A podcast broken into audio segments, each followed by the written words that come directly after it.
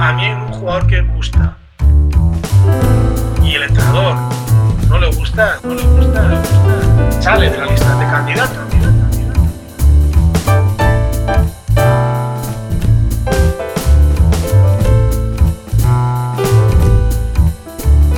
Directores Deportivos es un podcast especial de Big Data Sports.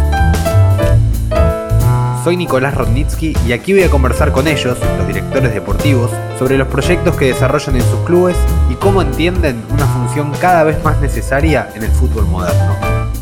Miguel Torresilla es el entrevistado del quinto episodio de Directores Deportivos. Ejerció el cargo en Celta de Vigo, Betis, Salamanca, Cartagena y Novelda. Al momento de la realización de esta entrevista ocupaba el puesto en el Sporting de Gijón y desde agosto de 2020 es el director deportivo del Basland Beveren de Bélgica. Eh, para empezar, quiero que me cuentes cuál es el, para vos desde tu mirada, el rol que debe tener un director deportivo en un, equipo de fútbol. Bueno, yo creo que mm, el rol de director deportivo debe de conllevar el, control de, mm, de, todo el área deportiva y el ser, digamos, em, el brazo ejecutor que manda el área, digamos, presidencial para mm, las decisiones deportivas que, en todo un club se, demanden, mm, desde la llegada de, un técnico profesional hasta la contratación del responsable de la formación, supervisar con el director de academia todas las decisiones que se vayan tomando y a partir de ahí pues eh, todo lo que conlleva el área deportiva, el control del área médica, eh, tener también eh, vinculación con, digamos, con, con, el, no sé cómo se llama en Argentina, el delegado de equipo, lo llaman en, en Inglaterra team manager, tener el control pues también de, de, toda la operativa, digamos, de viajes del equipo, el, el día a día del futbolista, estar involucrado en él, en la llegada del futbolista, más allá de la negociación de sus contratos, digamos también el, que tenga una buena llegada, el controlar con el team manager, con el delegado, todo lo que son sus, su acomodación, su llegada a un entorno nuevo para él, sus, familias. Y, y, luego pues el día a día, el control de entrenamientos, el poder visualizar entrenamientos del primer equipo, de igual manera del segundo equipo, eh, tener controlado pues, cualquier eh, eh, divergencia que pueda sugerir con, con, agentes, con agentes de, también de jóvenes de formación. Bueno, yo creo que conlleva muchísimas cosas que, que, bueno, que seguro que algunas se me queda, se me queda en el tintero. Vos trabajaste en varios clubes. En todos los clubes el área se entiende igual, en todos los clubes las relaciones con los directivos o con el presidente o con los dueños es igual. Yo he tenido la fortuna de, que así ha sido. Em, es cierto que cada club tiene su idiosincrasia interna eh, y su historia em, y eh, cada uno de los que he trabajado, si vamos a los tres últimos, em, siempre he tenido que, reportar a, superiores. Eh, a partir de ahí, ese reportar puede ser a un director general ejecutivo, puede ser a un vicepresidente de área deportiva, puede ser a un propio presidente directamente. Eh, lo importante es que, que tú em, consideres que, que tienes una, unas personas o una, un área superior que, que, tiene que vigilar tu trabajo. Yo entiendo que en un club deportivo al que nadie tiene que vigilar es al presidente, al dueño o al propietario.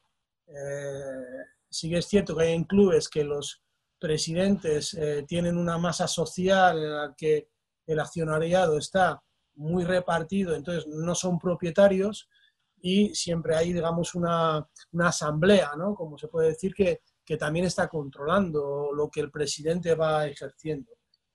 Eh, bueno, al final en tu trabajo sí que, sí que mm, sientes que, la, he tenido esa fortuna de, de que toda la gestión que yo he estado realizando ha sido de la misma manera. Cada año vas incorporando métodos nuevos, vas incorporando ideas nuevas. Eh, tu trabajo de, filtrar talento, pues lo vas intentando evolucionar.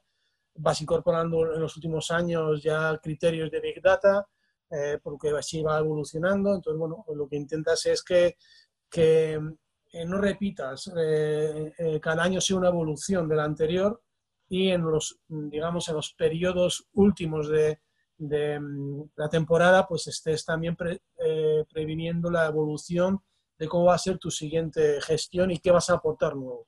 Ahora, antes de, llegar a todo eso del Big Data y los fichajes y demás, eh, hablabas de que al director deportivo hay que vigilarlo también y tiene que rendir cuentas. ¿Cada cuánto? Porque es una evaluación día a día, es, es como el técnico que cada domingo es como una evaluación nueva, o el director deportivo necesita un periodo de tiempo para desarrollar su proyecto y después recién ser evaluado.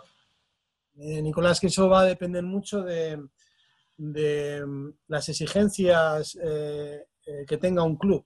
Hay clubes que, mm, bajan de primera división y, el objetivo es volver inmediatamente a la primera división. Hay, clubes que, estás trabajando en segunda división, asciendes a primera división y, la urgencia es mantenerte y una vez que consolidas el equipo en la categoría, buscas evolucionar el proyecto, con lo cual eh, hay diferentes eh, sinergias y, diferentes maneras de entender la, presión hacia un director deportivo. Eh, hay clubes que hay un desarrollo de talento porque buscan mucho la incorporación de jugadores de formación procedentes de academia, con lo cual eso lleva un recorrido más amplio y otros clubes que no trabajan tanto la llegada de talento propio, sí la adquisición de jugadores Mm, que superen el, nivel anterior de la plantilla, con lo cual eh, ahí estamos hablando de, que el, objetivo es rendimiento inmediato. Entonces va a depender eh, un poco de, esos criterios que, tus dirigentes o tus superiores te, te, van a, te van a pedir de inicio. Yo creo que, el director deportivo tiene que estar, eh, digamos, mínimo trimestralmente eh, preparando, digamos, un, un, reporte de, digamos, de, situación eh, si no ha habido una día a día, un día a día de contacto con tus superiores. Yo creo que trimestralmente mínimo sí debería haber un, gran informe ¿no? de, de, cómo ha evolucionado todo, dependiendo si es pre-mercado, si es post-mercado, dependiendo de esas situaciones esos objetivos que vos hablabas al principio que cada club tiene, eh, ¿el director deportivo tiene injerencia o es algo que se lo bajan y le dicen, bueno, tu trabajo es hacer esto y alcanzar estos objetivos? Yo creo que los objetivos lo tienen que marcar, digamos, en cascada. Eh, yo creo que, que el presidente o los dueños de un club son los que tienen que, a la estructura, en los diferentes departamentos, eh, Mm, eh, digamos, dirigir los objetivos, ¿no?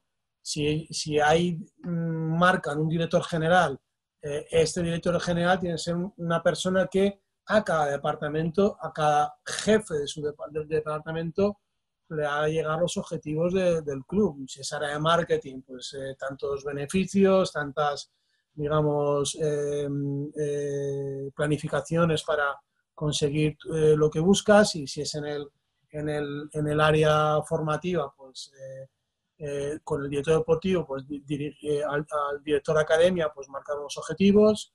Yo creo que tiene que ser dirigido desde arriba. Vuelvo a traer un concepto que me diste la otra vez y es el, tema de la filosofía de cada club. Que cada club tiene y siente el fútbol de una manera y, y eso también determina cuál es el proyecto de, de cada equipo. Eh, ¿Cómo hace el director deportivo para olfatear eso y cómo hace para implementar esa filosofía? ¿De qué manera lo hace? Yo creo que, antes de que te incorpores a un club tienes que eh, saber a dónde llegas. Eh, y la primera que tienes que hacer es no solo estudiar la, historia del club, sino la historia de la propia ciudad con la que vas a, vas a estar Em, eh, compartiendo y donde vas a estar estabilizado en, en, una ciudad donde el club es, es, un ente muy importante socialmente para, para cualquier persona que sale a la calle, eh, o así lo entendemos, pues, o así me ha pasado en, lo más reciente, que es eh, Gijón, con, con 24.000 socios de, de, ticket anual, con, en Vigo con 20.000 y ni te cuento en Betis con, con 50.000. Entonces, eh, tú tienes que, que, saber que cada ciudad tiene una idiosincrasia. Si llegas a Sevilla, sabes que eh, el, el, otro club, el Sevilla, pues eh, eh, hace que la ciudad sea especial porque son dos grandes, como puede pasar en, Argentina con Independiente o con Racing, pues pasa un poquito allí. o qué pasa en, Gijón o qué pasa en Vigo. Entonces, lo primero que tienes que conocer es la historia y luego irte 10 años atrás a la evolución del club, para que en esos 10 años estudies cómo los anteriores directores deportivos han estado trabajando, qué tipo, de, entrenadores han estado llegando, qué filosofía de juego esos entrenadores han impuesto, si hay en clubes, en ciudades, que, que, esa, que esa filosofía es histórica, o sea, que va con la ciudad, que va con el clima, todas esas cosas yo creo que las tienes que tener en cuenta. No es lo mismo un club en, en, una zona, en España, por ejemplo, la zona norte es fría, la zona sur es caliente, es, de, de, de, es más calurosa. Eso influye en el carácter de la gente, influye en los tipos de proyectos. Bueno, ver si es un club formativo, si es un club que en los últimos 10 años ha sido un club que ha estado eh, proyectando jugadores de, de, academia, de segundo equipo. Son cosas que tienes que tener eh, totalmente percibidas antes de que aterrizas en un nuevo club. Pero ¿cuál, ¿cuál, debe ser la relación con la historia? Porque yo pienso sobre todo en los clubes de, de, Latinoamérica, hay clubes con demasiada historia y a veces esa historia termina siendo como un peso en contra, porque los, los equipos terminan atados a algo que ya pasó y que no pueden volver a repetir y, la hinchada o la comunidad les exige estar a la altura de lo que alguna vez fueron. Eh, ¿Cómo, digo, se entiende el concepto? ¿Cómo debe ser esa? ¿Qué, ¿Qué, pasa cuando hay historias tradicionales tan fuertes que no pueden ser repetidas en el hoy? Bueno, yo creo que, que todo proyecto mmm, tiene eh, la, presión del, aficionado eh, dependiendo de la envergadura histórica que tiene, de la envergadura que tiene social. Eh, eso es como mm, separar el agua del mar. No podemos separar. O vas a ir al mar, te vas a mojar. Entonces, yo creo que, eh, es muy difícil o imposible separar la historia de un club eh, de, la, de la proyección hacia, hacia tu modelo de dirección deportiva, hacia tu, modelo de entrenador, hacia, tu modelo de, de academia yo creo que, el fútbol es algo que, conlleva eso. No es que eh, el fútbol tenga que ser eh, más o menos romántico, sino es que, es que lo es. Es que hay una historia, cada club la tiene, entonces no lo podemos separar. Entonces, eh, ni la podemos usar de excusa, ni podemos eh, echarle la culpa a la historia por, por, por, nuestros fracasos o nuestras malas gestiones. No lo debemos hacer. Entonces yo, yo nunca lo separaría. ¿El director deportivo es el que elige de qué manera va a jugar el equipo? No, no, yo creo que eh, eh, la propia, eh, el propio gusto futbolístico de, de, una afición es la que te tiene que, te tiene que llevar hacia eh, la elección del modelo de juego. O sea, tú no te puedes ir a, a Barcelona a, imponer el modelo de Liverpool. O sea, eh, según entras por la puerta, sales eh, por la siguiente. Si tú vas a, un club, tienes que saber eh, qué es lo que gustan en, esa afición. Hay clubes que han evolucionado, han evolucionado y la han cambiado. Nosotros vivimos un proceso, por ejemplo, en Vigo de transformación eh, porque se eligió eh, en una estrategia de que la afición estaba demandando un cambio y porque la, la, afición estaba resultando muy envejecida. Eh, eh, los datos nos daban de que el 70% de, las personas que iban al estadio superaban los 50 años. Y, había el mínimo, era, era gente de, de de 35 para abajo. ¿Qué se hizo? Pues se hizo el, eh, empezar a, promocionar el talento joven para que esas generaciones de, de 18 a 25 a 30 años se, se vieran reflejados con el niño de la calle, eh, que es el hijo de mi vecina, que es el, el hermano del electricista, que es el, el, el, novio de la chica que trabaja en la clínica de, de, mi, de mi, médico.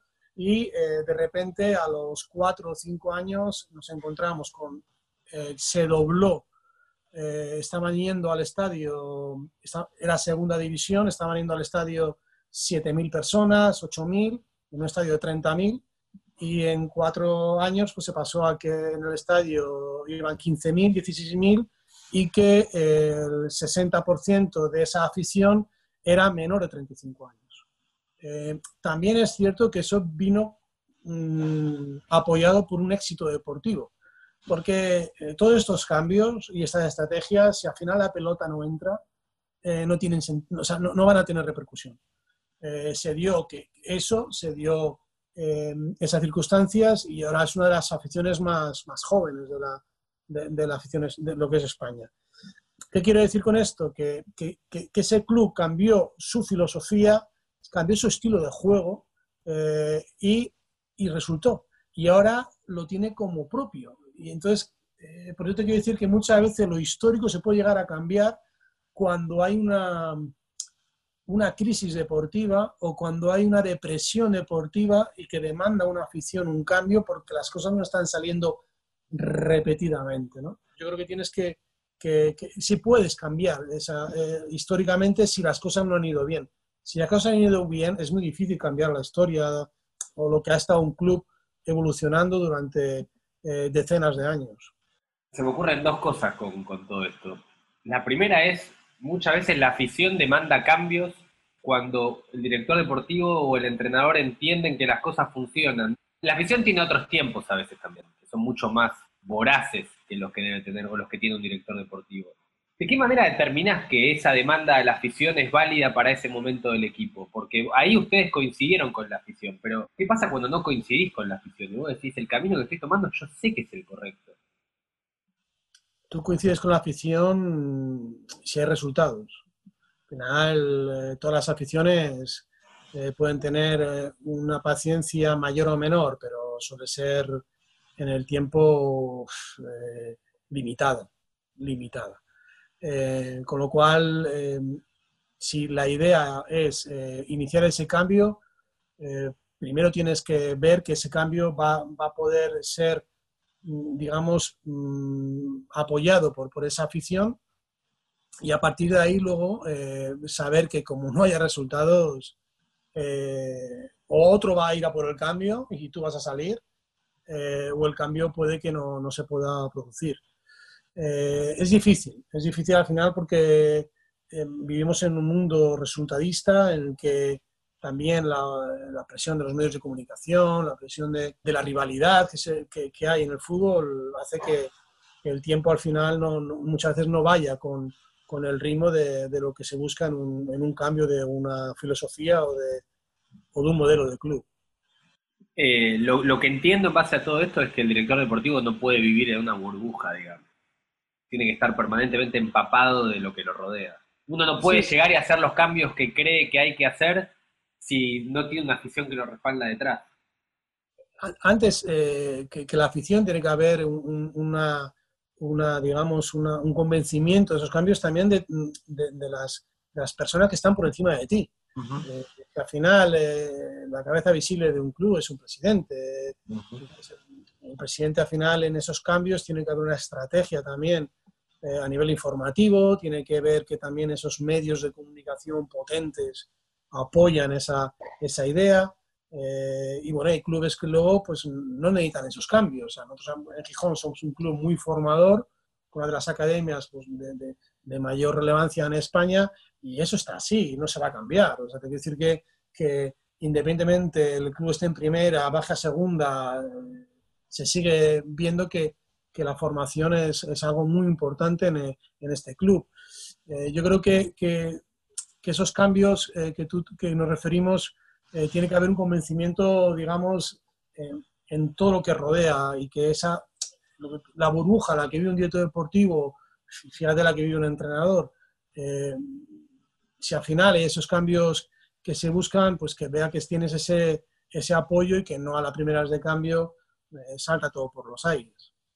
En Celta hicieron una transformación de filosofía. ¿Cómo se construye filosofía para adelante? ¿Qué se tiene en cuenta y qué se decide?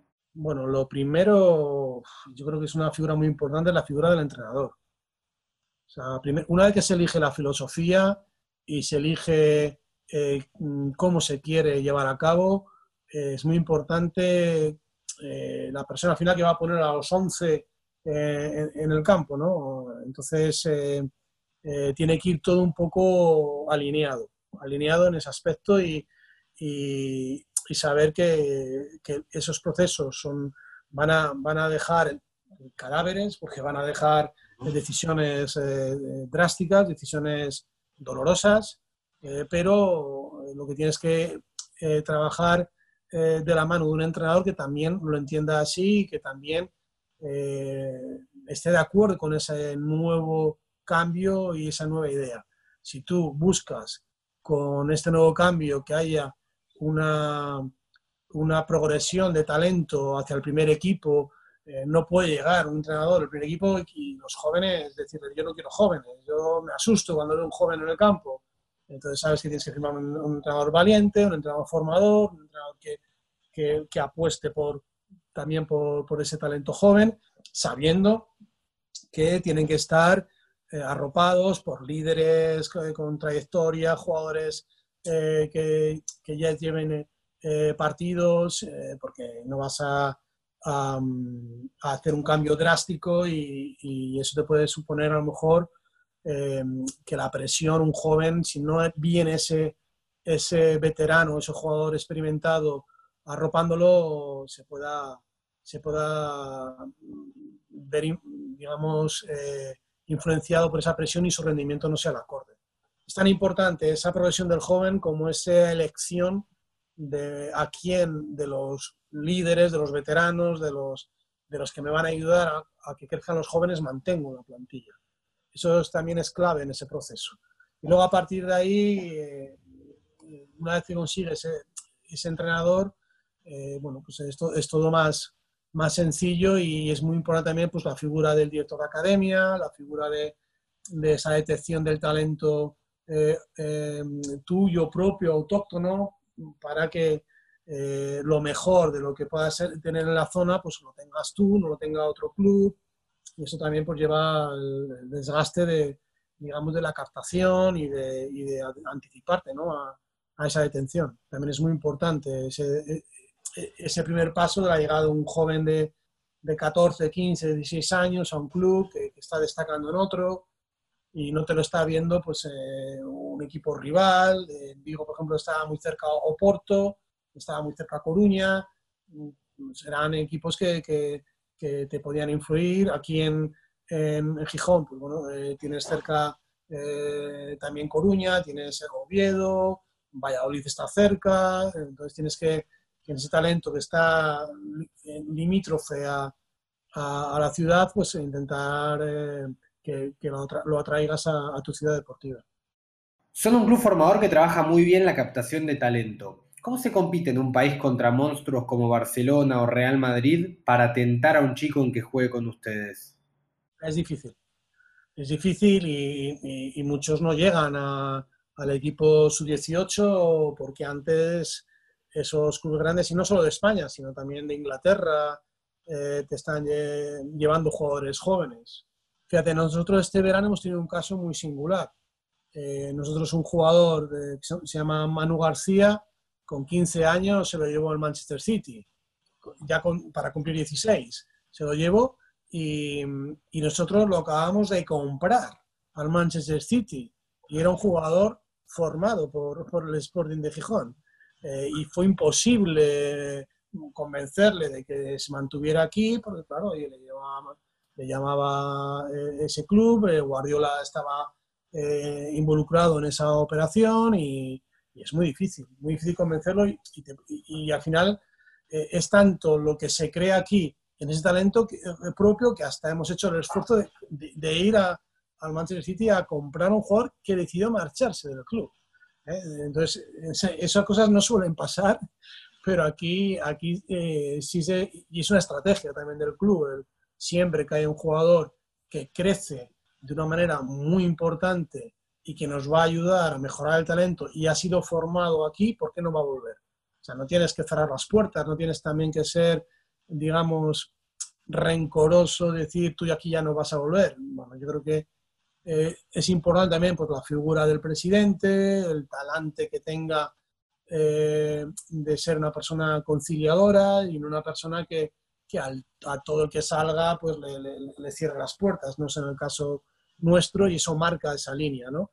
Entonces es difícil competir con los equipos importantes. Eh, muchas veces consigues frenarlos, pues consigues frenarlos porque consigues convencerles de que aquí están eh, progresando jóvenes, están llegando, salir fuera a ciudades grandes, lejos del entorno familiar, en el desarrollo personal del jugador se les hace ver que puede ser eh, peligroso eh, y es así, o está demostrado. A veces no pasa nada, a veces sí y a veces consigues frenar.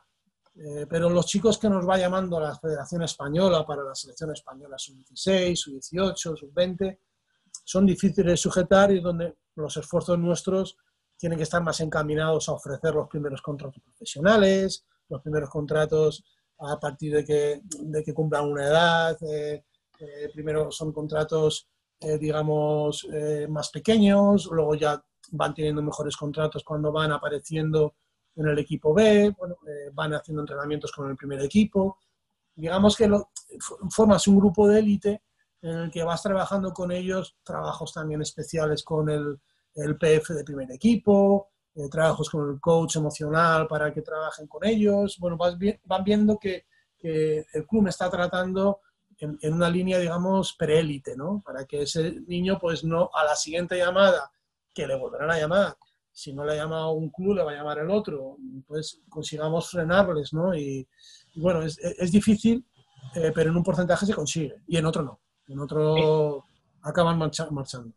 Se me ocurre entonces que el problema es la retención y que la estrategia es darle señales al chico de que su crecimiento es real, ponerlo a entrenar con el primer equipo, distintas maneras de mostrarle que el plantel profesional está cerca.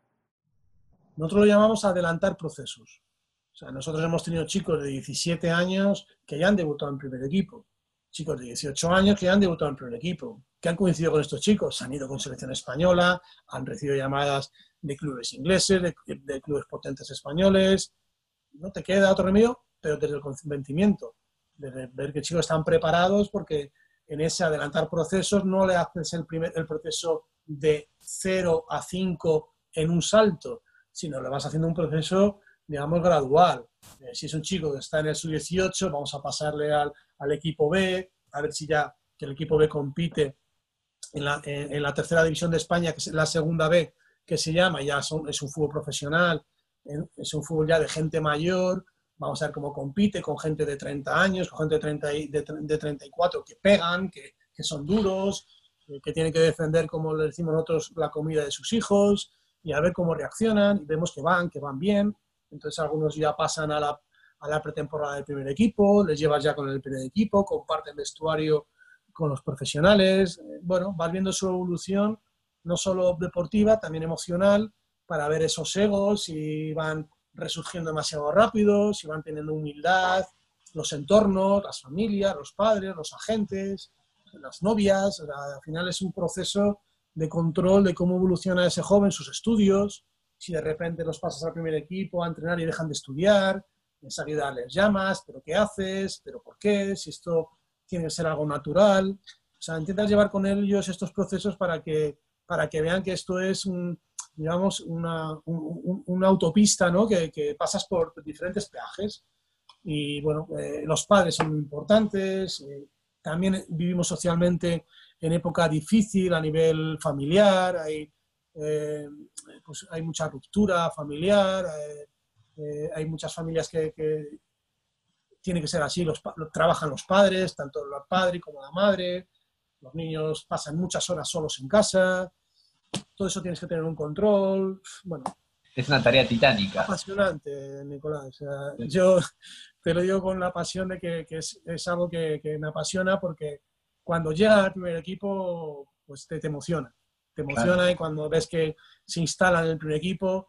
Fíjate, nosotros este verano, eh, del equipo B hace dos años, eh, nueve futbolistas ya están en primera, primer equipo, nueve, pero con, ya con, con contrato profesional, dorsal de camiseta del primer equipo, y esos chicos venían algunos de, estar en, cuando yo llegué en el, juvenil y el proceso, con ayuda de los, del entrenador del equipo B, del, director de academia, del propio entrenador del primer equipo, esos procesos que cuando los ves que ya llegan y los ves que se instalan, que ya son algunos titulares del primer equipo, es bueno, es un órdago a, la gestión, un órdago, terrible.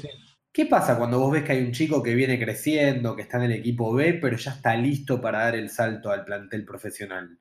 ¿Te sentás con el entrenador y le decís, este tiene que jugar o dejás que el técnico se dé cuenta solo de que tiene que subir? Normalmente el entrenador cuando, cuando pide jugadores para que entrenen con él, pide puestos, pide posiciones. Entonces ahí es donde entra, entra la estrategia. Entra la estrategia con el director de la academia Oye, cuando el entrenador pida un lateral derecho, a Manolito no lo lleves, que vaya Pepito. Que vaya Pepito porque tenemos, eh, es el momento, porque estamos en esta situación, porque sabemos que lo va a llamar la federación, que vaya Pepito.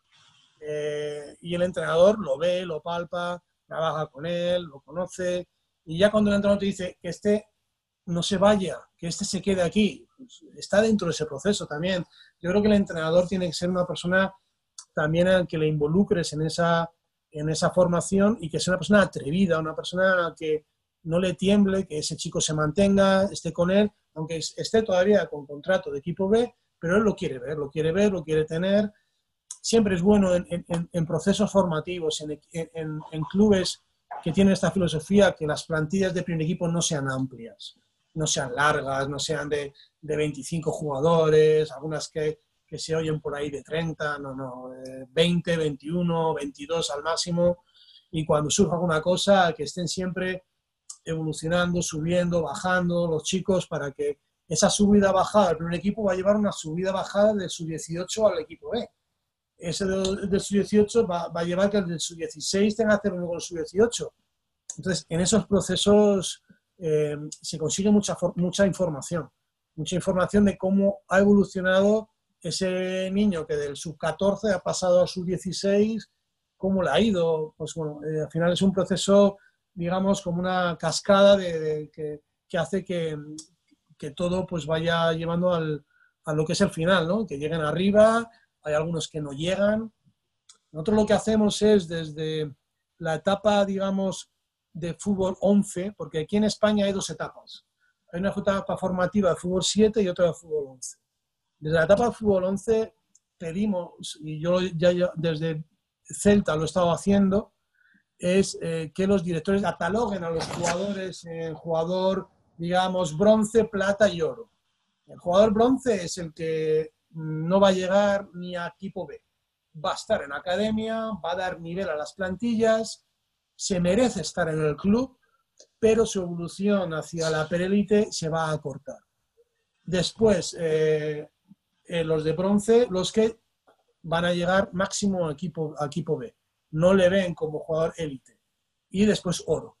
El jugador oro que lo tienen que, digamos, ya filtrar como este chico va a ser llamado por la federación, sí o sí, eh, es top en su, en su posición y el objetivo de la formación es la élite. ¿Por qué? Porque cuando existen estas, estos procesos de cascada, de, de subida y bajada de jugadores, eh, eh, te puede sorprender muchas veces que, chicos que están catalogados, ese cambio les influye negativamente en medio emocional y muchas veces los procesos, eh, los peajes lo pagan y, no lo superan. entonces, cada seis meses tiene que haber, digamos, una, un nuevo examen de esas tres categorías. Y te sorprenderías sobre todo en los más jóvenes, claro, en los de 14, 15 años, 16 años, que muchas veces cuando con 14 años tenía un, un, bronce, digamos, a lo mejor con 18 ya está en el oro, porque emocionalmente no tenía tanto talento técnico, pero a lo mejor emocionalmente era más fuerte. Entonces, bueno, pues son cosas que, que, haces para, para al final llevar el proceso final, que es el de llegar de arriba. Pero así todo tu proceso involucra a todos, a los bronce, a los plata y a los, y a los oro. No es que vos te enfocás en los oro y los plata y bronce. Vos trabajás con todos, porque además son todos patrimonios del club. Exacto, y es que Nicolás cada seis meses nunca se mantiene el grupo. O sea, cada seis meses siempre hay alguien que ha cambiado. Ha cambiado porque también hormonalmente los niños sufren un proceso. Entonces, muscularmente también cambian. Pues hay niños que hormonalmente han llegado a un proceso, eh, han cambiado antes y su evolución a lo mejor ha llegado, ha llegado y, vuelven luego a caer muchas veces.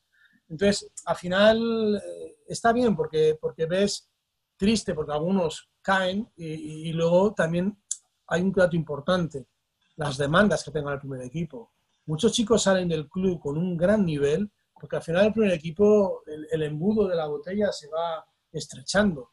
Entonces, eh, siempre en primera división es más difícil porque el nivel es más alto, cuesta más empujarles al primer equipo. En segunda división es una categoría muy dura, pero eh, digamos a nivel de, digamos, de, nivel técnico, de talento técnico, eh, hay menos nivel, siempre están llegando más en segunda división.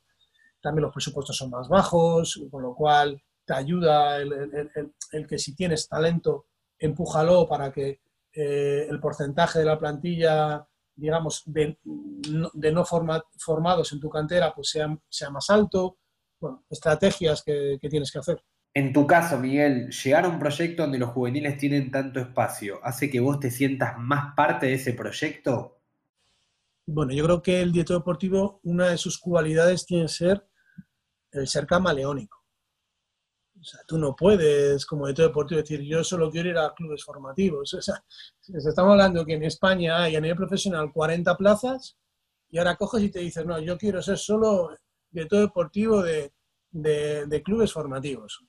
O sea, no sé, no sé, no, lo entendería. Yo creo que un director deportivo tiene que formarse para estar preparado a cualquier marca de club que se te ponga encima de la mesa y cuando te presente una entrevista un director eh, general de un club que no es formador, que tú tengas argumentos suficientes para defender que tú eres el candidato ideal para ese puesto. Y si eres para un club formador, pues igual.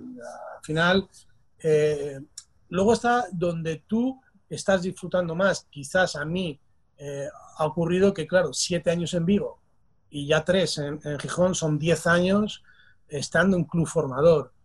Eso, son, eso al final te llega. Luego tú vas a ir metiendo tus, digamos, tus eh, señas de identidad, tu marca propia a donde trabajes. Si eres alguien que ha estado disfrutando 10 años formando talento, seguro que lo vas a hacer, aunque en ese club no sea el objetivo principal, ¿vale? ¿Y cuál dirías que es tu marca propia? Mi marca propia. Eh, bueno, yo creo que, lo más importante es que cuando sales de los proyectos dejes tu, sello. ¿eh? Eh, yo en todos los clubes en los que he pasado eh, en algo sí se me caracteriza en que, he intentado que los, entrenadores promocionen gente de, formación. Eh, creo que es en algo que, a mí ya se me identifica mucho. A partir de ahí, habrá gente que te dirá que Miguel también ha sido de las personas que más jugadores escandinavo ha, traído a España. Es cierto, es un mercado que yo he trabajado mucho. Mm, creo mucho en la formación de esos países no solo a nivel, a nivel eh, deportivo, sino también a nivel cultural, como entienden la manera de organizar sus ciudades, sus estructuras sociales, y eso repercute en la, en la, mentalidad de los futbolistas. Yo me marcho del Celta y en ese mismo año yo vengo con un trabajo con, con, con mi, mi, grupo de ojeadores que se mantienen todos en el club, pues al, a los siguientes años que yo no estoy han llegado otros cinco jugadores de Escandinavia. O sea, estando yo, habían llegado cuatro, cinco, pues han, sido diez. Jamás habían llegado jugadores de Escandinavia. Uno, me parece. Un central noruego llegó anteriormente, históricamente. Bueno, también te podrán decir que eso es marca mía. Bueno, ha sido una, un mercado que, que, bueno, que, que, ha explotado, pero bueno, ha explotado mercado sudamericano, raro es en el proyecto que no haya un jugador uruguayo, argentino, eh, contratado por mí. Bueno, al final, cuando vas haciendo carrera, son ya 19 eh, años, ya vas, eh, claro, es como la Big Data, ¿no? Cuanto más volumen hay, pues más información hay, entonces ya vas marcando un poquito una línea ¿no? de, de trabajo. ¿Qué es la historia de un fichaje, Miguel? Muy bueno. la historia de un fichaje es desde que te ofrecen a un futbolista eh, dentro de, no sé, cada mercado en verano mm, puedes contabilizar 2.000, 3.000 ofrecimientos, no lo sé. Eh, sería imposible contarlos todos, pero desde que te ofrecen un futbolista hasta que ese futbolista es contratado. Porque cuando te lo ofrece, al final, cuando te lo ofrecen, entra dentro de la bolsa de ofrecimientos. Cuando entra en la bolsa de ofrecimientos, lo que tienes que ver si está en la bolsa de, de destacados. Esa bolsa de destacados, digamos, es un filtro que trabajas con tu grupo de scouting, con tus ojeadores y a partir de ahí, si es un jugador que ha sido observado o por tu eh, grupo de trabajo o por ti mismo como director deportivo, eh, ver si ese jugador reúne las, las características que el perfil de, en la posición te demanda el entrenador. A partir de ahí, eso pasa al filtro que se le pasa al entrenador de candidatos.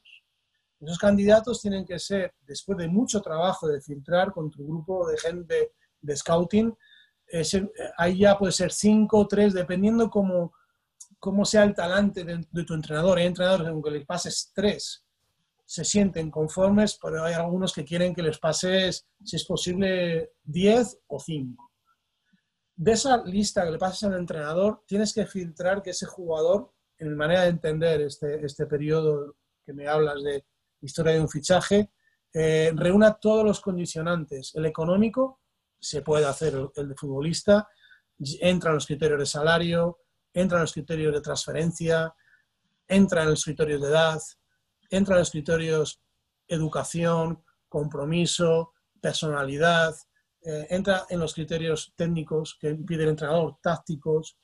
Eh, cuando todo está, digamos, metido en, el, en el digamos, en, en, la mochila que le vas a entregar al entrenador, se lo entregas.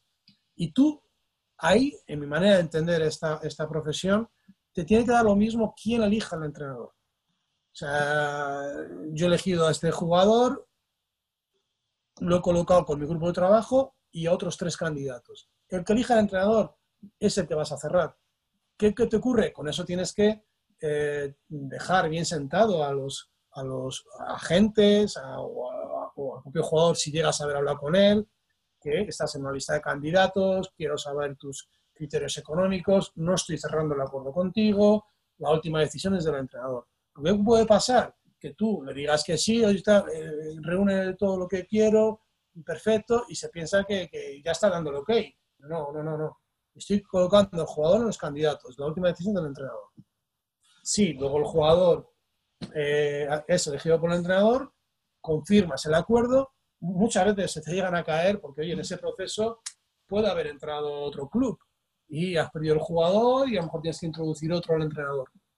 Y en ese proceso de que ya el, entrenador, el jugador ya llega, llega el, cuando el jugador ya hay un momento que depende del médico. O sea, hay un momento que el médico es la persona más importante en el club, porque el jugador tiene que pasar un, un, examen médico.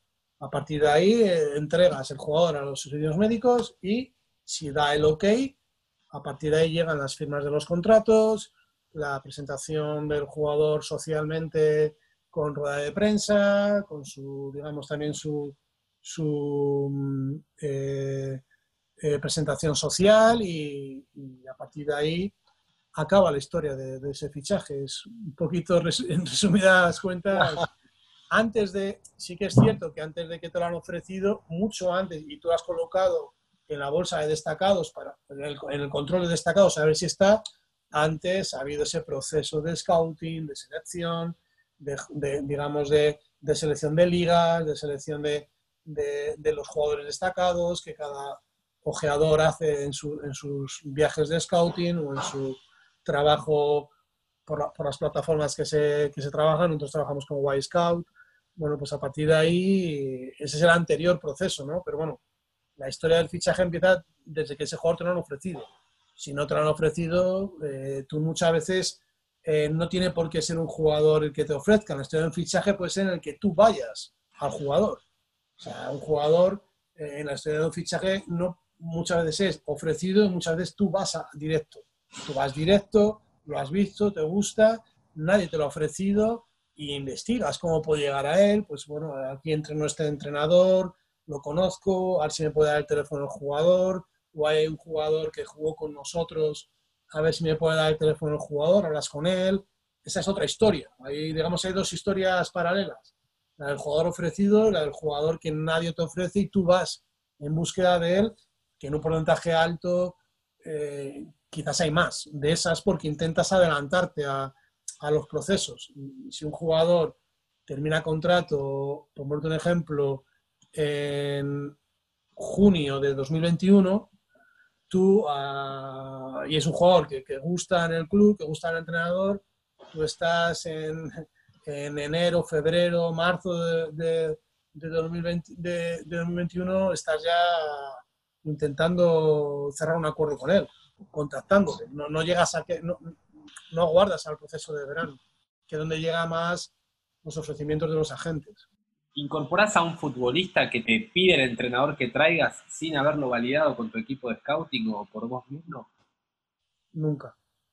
¿Por qué? Nunca. Porque considero que, primero, por respeto a unos profesionales que se dejan la piel y que trabajan en la trinchera, eh, ya solo por eso tú no puedes traer un jugador sin que haya habido un, un- un filtro pasado por tu, tu grupo de trabajo.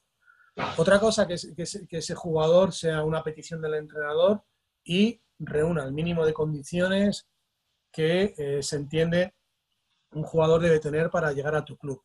Pero si tú entiendes que ese jugador no está al nivel, debes de hacer al entrenador cambiar esa, esa, esa idea y, y tampoco te interesa, eh, pues al final, si tú estás trabajando con un grupo de trabajo, eh, es importante que, que- que- el entrenador entienda también que hay un trabajo por detrás, que hay unas horas eh, de carretera, de aeropuertos, de vuelos, para, para conseguir mucha información.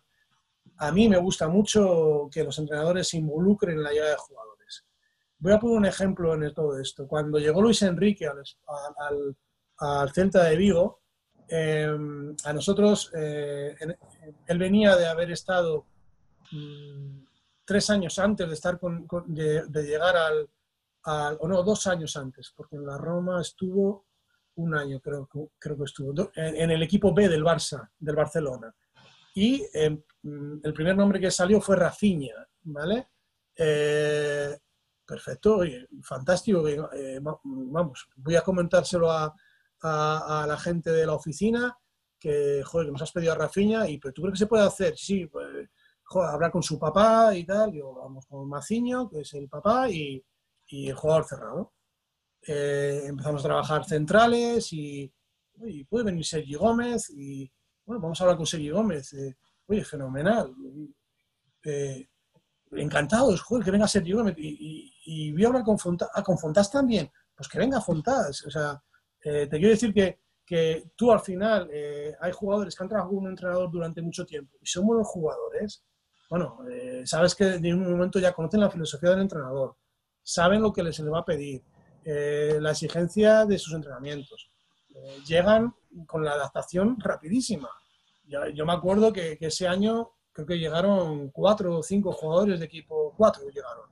Pero yo le insistía por más. Yo decía, y lo feo no puede venir.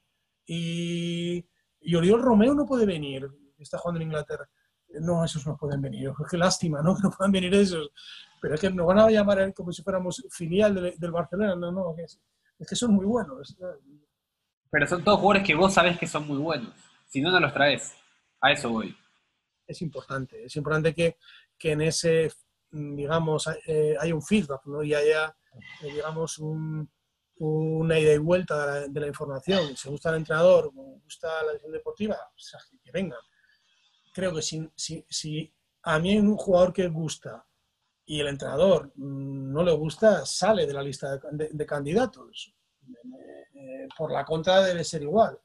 Eh, yo hablo que, que, eso es justicia, ¿no? Y es, y es, digamos, trabajar en equipo, ¿no? Entonces es importante que involucres a los entrenadores en, en esa manera de, de, trabajar, es importante. Hablabas antes de, de, la elección de las ligas que van a mirar y de los mercados. ¿En qué te basas para elegir qué países buscar, en qué países buscar futbolistas? Sobre todo en los presupuestos. Yo creo que si eres un club con un presupuesto eh, bajo, no creo que tengas que ver Bundesliga A, ni ver la Premier League, ni la Primera División de España.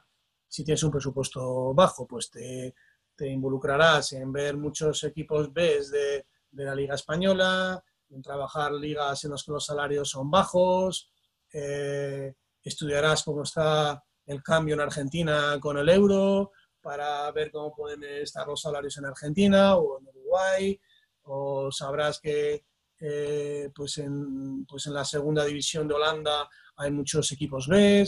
Eh, bueno, iniciarás ese proceso dependiendo de tus presupuestos.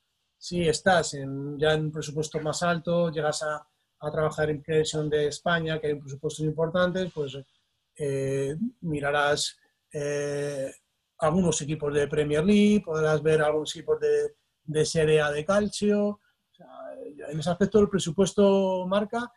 También es importante si tu entrenador es un entrenador que sabe hablar idiomas, si es un entrenador que no habla inglés, que tiene problemas para... No traigas jugadores que, eh, que no se van a entender con el entrenador, que va a ser complicado ¿no? ese, ese proceso. Y si los traes, que ya sea cuando, cuando las otras situaciones de jugadores que, que el entrenador eh, solo se va a entender con ellos porque son de habla eh, eh, castellana, al final buscas que haya un buen, un buen talento eh, más allá de, de, que se entiendan o no. Nosotros, por ejemplo, con, con, con el Celta de Vigo teníamos, eh, teníamos un, un entrenadores que, que, que, que, no hablaban eh, inglés y, y, y, no traías jugadores de habla inglesa pero también le prestas atención a aquellas ligas donde por ahí hay tres o cuatro equipos que juegan Champions, pero el resto no, y ahí hay posibilidades también. Bueno, el, eh, lo que está claro que, que, que el, de cada liga tienes que estar informado mucho de cómo son los, los presupuestos. Hay ligas, como tú bien dices, la liga de en Suiza, que hay dos, tres equipos potentes, o en Portugal, que hay dos, tres, cuatro equipos potentes, y el resto de equipos eh, no lo son eh, si tú quieres ver el talento real de esos equipos, no los mires cuando juegas con los grandes, porque cambian mucho su manera de jugar, porque juegan más recogidos atrás, míralos cuando juegan entre ellos. Bueno, eh, ligas como, como puede ser pues en, Holanda, igual, que hay dos, tres equipos importantes, o el resto ya bajan muchísimo los presupuestos. Bueno, eh, hay fases clasificatorias de Europa League o de Champions que juegan entre sí equipos pequeños que suele empezar en julio. Mírala si tienes un presupuesto bajo, porque puedes ver enfrentar a un equipo, eh, no sé, de, de, Bielorrusia contra un equipo de Bulgaria. Entonces sabes que bueno, puede haber presupuestos bajos enfrentándose, estrategias para que eh, trabajes esos mercados. Va, a depender también de qué grupo de trabajo eh, tienes. Si tú tienes eh, un grupo de, trabajo amplio con muchos ojeadores, pues podrás darle a cada uno eh, cuatro o cinco ligas para que vean por Y Scout y si tienes cinco ojeadores, pues te han visto 20 ligas. Si tienes 10, pues fíjate lo que te han visto. Te han visto, vamos, a un repaso espectacular. Entonces también va a depender mucho del grupo de trabajo que dispongas. Estaría mal que vea más de cinco ligas un ojeador, ¿cierto? Yo creo que ese, ese es el número que, que nosotros utilizamos. O sea, y lo que hacemos es cuando pasa eh, tres meses, cuatro meses, cambiamos. Cambiamos y, y, el grupo que ha visto uno lo va a ver otro para ah. que luego haya un cruce de información ah, y entre ese que ha visto uno y el otro pues haya un debate, ¿no? Entonces, si a lo mejor tienes cuatro ojeadores y han estado viendo cinco cada uno, pues entre, haces luego haces dos parejas de, entre esos eh, eh, ojeadores y que luego crucen la información. Ten en cuenta que luego hay campeonatos como puede ser Libertadores, como puede saber Copa Sudamericana o puede haber campeonatos eh, eh, Sudamericano Sub-20 o puede haber los Panamericanos o, puede haber eh, em, Europeo Sub-21. Entonces, claro, al final no solo son las ligas. Hay torneos como Toulon, al final hay muchos campeonatos que, también les lleva mucho tiempo más allá de las ligas, ¿no? Entonces, eh, bueno, eh, con, cuatro ojeadores ya se puede hacer un buen trabajo eh, diversificando y que, y que no siempre vean las mismas ligas, sino que les des variedad para que también ellos cambien un poco la visión, ¿no?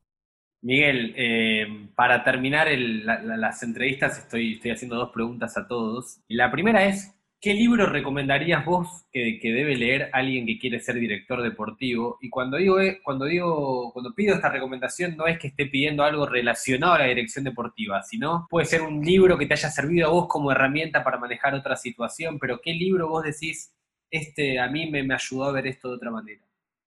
Jugar con el corazón, de Chechko Spar. Y Chechko Spar eh, fue un entrenador de balonmano del Fútbol Club Barcelona. Pero en gestión de grupo, en gestión de liderazgo, y me ayudó mucho. Y creo que un director deportivo eh, sabe, eh, sabe todo el mundo también es un gestor de, de personas. Eh, con lo cual, a mí es un libro que me ayudó mucho. Es un libro que a jugadores lesionados de gravedad he regalado. Eh, y es un libro que se lee muy, rápido, porque es, es pequeño, es, no tendrá, no llega, no llega a 200 páginas, pero, pero es de una persona muy preparada. Él ya se dedica a la formación de talentos a nivel de empresas y a nivel de entrenadores. Y ese fue un, libro que recomiendo siempre que puedo. Y por último, ¿qué recomendás estudiar? ¿Qué otro conocimiento más allá del fútbol está bueno que tenga un director deportivo? Bueno, yo creo que mm, es cierto que con el inglés mm, y el español, pues castellano, eh, se puede ir eh, a, todos los lados, pero sí que introducirte a un otro idioma, eh, si te estás yendo a un mercado alemán o italiano o francés, cualquiera, hablando que son tres ligas potentes, eh, recomendaría. Y después la Big Data. Eh, recomendaría eh, un, un máster en Big Data a, cualquier, deportivo que, que, no lo tenga ya o no tenga la, formación hecha. ¿no? Creo que es el presente, ya no es, no, es, no es futuro. Y, no para que tú tengas que, que, hacer ese trabajo, sino para cuando en el futuro, que ya está ahí, ya algunos clubes ya la tienen, esas estructuras de, Big Data, de, matemáticos que trabajan al servicio de la dirección deportiva, eh, entiendas bien eh, lo que se maneja, eh, los términos que se utilizan y que, y que estés preparado a la hora de, debatir con ellos los, los, informes o lo que tú quieres que te preparen. ¿Seguís haciendo la maestría vos? Ya la terminé. ¿La terminaste? Sí, sí. O sea, ya, ya, ya estás recontra preparado para hablar, en, para, para, entender el Big Data. Bueno, eh, ahora lo que necesito es presupuesto para poder eh, tener esa, esa estructura y, y, ese departamento de Big Data para que el 30% que tiene que, que, aportar a Big Data te lo aporte. El otro 70% tienen que seguir siendo los ojos de, de como decís en Argentina, los vedores. ¿eh? Tiene que ser. Miguel, gracias por esta charla y nada, es fascinante hablar con vos y muchas gracias, es un placer de verdad. Ha sido un placer y gracias.